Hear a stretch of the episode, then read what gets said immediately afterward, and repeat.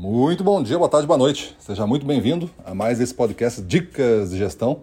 Sou Gustavo Campos, instrutor-chefe do Ressignificando Vendas, e o nosso tema de hoje é dar treinamento aos clientes. Esta é uma grande habilidade, é uma das habilidades nobres das, dos vendedores com mais performance. Evidente que essa habilidade eu não percebo em grande parte dos vendedores. É, muitos deles se esforçam para fazer algum tipo de treinamento e outros já desistem porque sabem que eles não estão prontos para isso. Mas veja bem, como eu falei, não estão prontos para isso. Não quer dizer que tu nasça sabendo fazer treinamentos. Você não vai nascer com essa capacidade, você vai desenvolvê-la. Ah, mas eu sou tímido, eu tenho medo de falar em público. Você vai desenvolvê-la.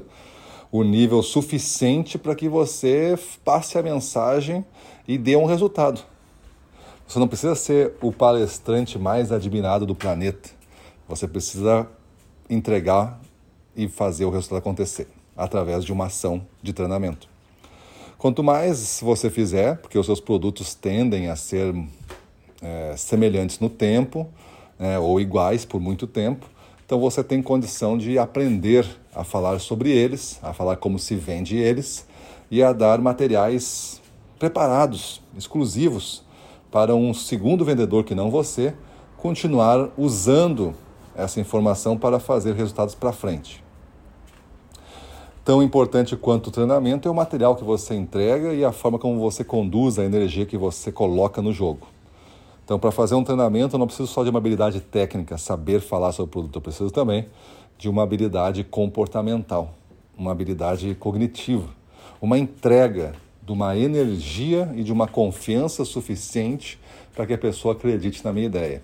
Tem vários benefícios de você fazer um treinamento. O primeiro é que para você treinar alguém você tem que estudar. E se você for estudar o assunto, você vai ser um melhor vendedor. Vendedores mais capacitados conseguem ter um repertório de respostas e de situações e de apresentações variado, e isso ajuda bastante. Então, o primeiro benefício é esse. O segundo benefício é que você vai ser visto pelo cliente como uma referência no segmento. O terceiro benefício que dá para citar é que você demonstra para o cliente, fazendo ações desse tipo, que você está preocupado com o desempenho dele, que você está treinando a equipe de vendas dele para performar para ele. Então o, o cliente tende a olhar isso com bons olhos. E o quarto, e para mim o mais importante, é que você vai ter um exército de vendedores na sua mão. Não adianta você vender uma vez o produto se esse produto, numa venda B2B, né, uma venda para uma outra empresa, não for vendido para frente também. Você vai ter que fazer uma segunda venda. Só que a segunda venda não é você que faz, é, a, é essa equipe do cliente que faz. E quanto mais essa equipe tiver sabendo das coisas, mais ela está confiante, é que nem você, né? Quando você sabe das coisas, você fica confiante em apresentar. Quando você não sabe, você fica desconfortável. Mesma coisa a eles. Então deixe eles confortáveis com materiais para usar, com dicas de como operar um resultado rápido, uma atenção rápida falando desse seu produto. Eles têm que saber falar pelo menos quais são os três diferenciais grandes desse produto. Por que, que vale então este valor que está sendo cobrado? Você vai ter que instruir a equipe a fazer uma apresentação, o que você tem que destacar nessa apresentação em um minuto. Porque é no máximo isso que a pessoa vai ter num varejo, por exemplo, é um minuto de atenção para tu me provar que esse produto aqui é melhor do que o outro que eu quero levar que custa 20 reais menos. Então essa é a estrutura, pessoal. A gente tem que ter essa conjugação desse verbo, treinar.